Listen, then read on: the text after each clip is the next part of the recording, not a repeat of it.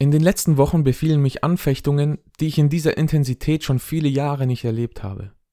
In C.S. Lewis Dienstanweisung an den Unterteufel wird der Unterteufel letzten Endes für sein Versagen vom Oberteufel aufgefressen. Das Bild eines Teufels, der einen samt Haut und Haaren fressen will, schwebt mir häufig in meinen Anfechtungen. Man ist mit einem Gegner konfrontiert, der einem zu stark ist.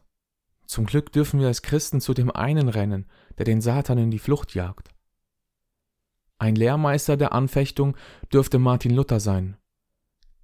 Die Auswahl Kurt Allans liefert mehr als 315 Suchergebnisse für die Begriffe Anfechtung. In seiner Vorrede zum ersten Band der deutschen Schriften redet Luther über die rechte Weise, Theologie zu studieren. Man solle sich am Psalm 19 orientieren.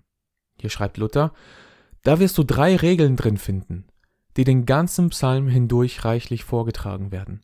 Sie heißen Gebet, Meditation, Anfechtung. Dass man Gottes Wort nicht ohne Anfechtung lernen kann, bezeugte Luther regelmäßig in seinen Tischreden. So zum Beispiel sagt Luther, meine Theologie habe ich nicht auf einmal gelernt, sondern ich habe immer tiefer und tiefer danach forschen müssen. Da haben mich meine Anfechtungen dazu gebracht, denn die Heilige Schrift kann man nimmermehr verstehen, außer durch Praxis und Anfechtungen. So hat Paulus auch einen Teufel gehabt, der ihn mit Fäusten geschlagen und so mit seinen Anfechtungen getrieben hat, fleißig in der Heiligen Schrift zu studieren. So habe ich den Papst, die Universitäten und alle Gelehrten und durch sie den Teufel mir am Halse kleben gehabt. Die haben mich in die Bibel gejagt, dass ich sie fleißig gelesen und damit ihr Rechtsverständnis endlich erlangt habe.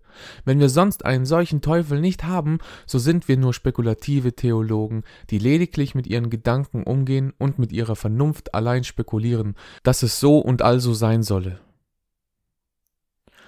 Luther spricht auch darüber, welche Anfechtungen die größte ist. So sagt er, die Anfechtung des Glaubens ist die allerschwerste, denn der Glaube soll alle anderen Anfechtungen und Übel überwinden. Wenn dieser nun in Anfechtungen unterliegt, so überfallen die anderen alle, auch die allerkleinsten, den Menschen. Wenn aber der Glaube bleibt, so kann man die allergrößten Anfechtungen verachten. Denn wenn der Glaube recht und gesund ist, nehmen die anderen Anfechtungen ab. Woanders sagt Luther, wenn eine Anfechtung vorbei ist, dann ist bestimmt auch schon die nächste da, der wir uns entgegenstellen müssen.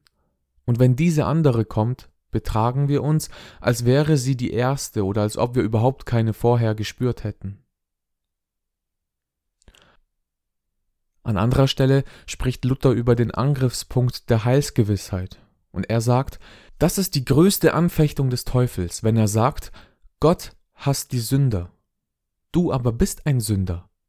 Also hasst Gott auch dich. Diese Anfechtung bekommt der eine so, der andere so zu spüren. Solche Anfechtungen sind uns sehr dienlich und nicht, wie es scheint, zum Verderben. Sie sind eine Unterweisung und jeder Christ soll bedenken, dass er ohne Anfechtungen Christus nicht recht erfahren kann. Luther redete sehr offen über seine Anfechtungen und sah in ihnen ein Gnadenmittel. So sagt er, in dieser Zeit habe ich des Öfteren mit Gott gehadert. In meiner Ungeduld warf ich ihm seine Versprechungen vor. Da lehrte mich Gott, die heilige Schrift recht verstehen.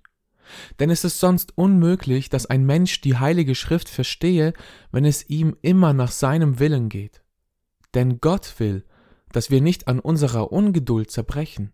Er sagt nämlich in seiner ganzen Schrift, warte, warte, von einer Morgenwache bis in die Nacht, und er ist wahrlich ein feiner Gott. Wenn er schon nicht sofort hilft, so gibt er doch ein Maß, das man tragen kann. So sagt auch Hiob, wenn mich Gott schon erwürgte, so will ich doch auf ihn hoffen. Mag es immerhin sein, dass du dein Antlitz vor mir verbirgst, so kann ich dennoch nicht glauben, dass du mein Feind bist. Aus der Feste in Coburg im Jahr 1530 schreibt Luther an Hieronymus Weller In dieser Art der Anfechtung und des Kampfes ist die Verachtung die beste und leichteste Weise, den Teufel zu besiegen. Verlache den Widersacher und suche jemand auf, mit dem du vertraulich plaudern kannst. Die Einsamkeit musst du auf jede Weise fliehen, denn so fängt er dich am sichersten und stellt dir nach, wenn du alleine bist. Durch Spott und Verachtung wird dieser Teufel überwunden, nicht durch Widerstand und Disputieren. Daher sollst du mit meiner Frau und den anderen scherzen und spielen, damit du diese teuflischen Gedanken zu Fall bringst, und sei darauf bedacht, dass du guten Mutes bist, lieber Hieronymus. Diese Anfechtung ist dir notwendiger als Speise und Trank. Ich will dir erzählen, was mir einst widerfahren ist, als ich ungefähr in deinem Alter war. Als ich frisch ins Kloster gekommen war, geschah es, dass ich immer traurig und betrübt einherging, auch diese Traurigkeit nicht ablegen konnte. Deshalb suchte ich Rat und beichtete Dr. Staupitz und eröffnete ihm, was für greuliche und schreckliche Gedanken ich hätte. Daraufhin sagte er, Du weißt nicht, Martin, wie nützlich und notwendig dir diese Anfechtung ist, denn Gott plagt dich nicht umsonst so. Du wirst sehen, dass er dich als einen Diener gebrauchen wird, um große Dinge auszurichten. Und so geschah es.